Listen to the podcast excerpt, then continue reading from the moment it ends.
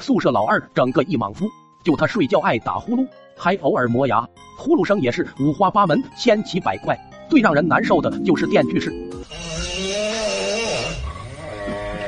我睡在他下铺，可以说是苦不堪言。当然，宿舍其他的哥们也没好受到哪去。那天我做梦，竟然梦到了自己拿电锯在偷树，被人家发现了，直接惊醒。又是老二的电锯式呼噜声，搞得我都身临其境做噩梦了，恼火啊！我就抬腿往上铺蹬了两下，没想到呼噜声戛然而止。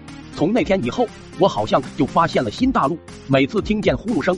我就往上铺蹬几下，可以说全宿舍的睡眠质量都掌握在我手上。我也被大家委以大任，寄予厚望。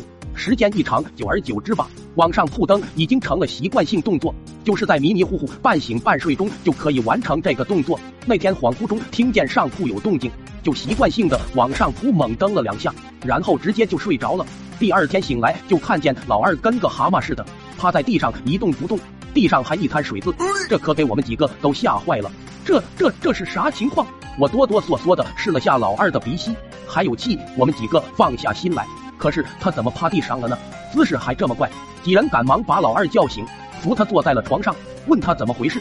老二醒来显然有点恍惚，愣了好一会才说道：“昨晚我好像是要上厕所来着，然后坐床边愣了下，结果直接飞了。”听老二这描述，我好像明白了是怎么回事。应该是他坐床边的时候，我在下面猛蹬床板。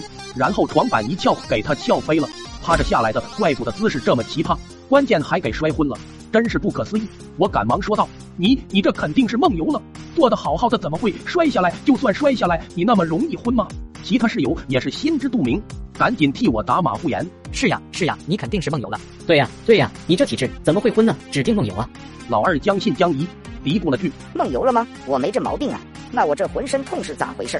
你这趴着睡地上能不痛吗？老二一听好像有一点道理，这事也就被糊弄过去了。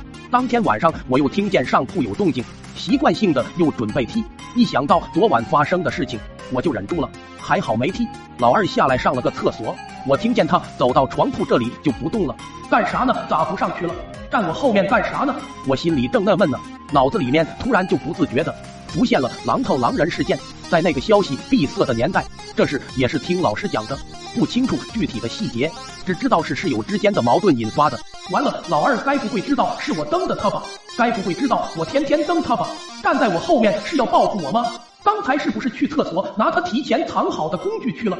我特么是越想越怕，越怕越乱想，越乱想感觉越真，浑身冷汗都出来了，甚至把自救的动作都在脑子里演练了一遍。